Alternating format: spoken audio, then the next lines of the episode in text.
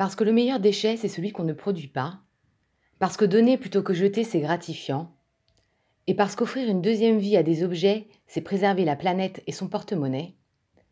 Nous nous proposons de créer une ressourcerie éphémère qui collectera et valorisera des objets, meubles, électroménagers, habillements, vaisselle, jouets, livres, vélos, etc.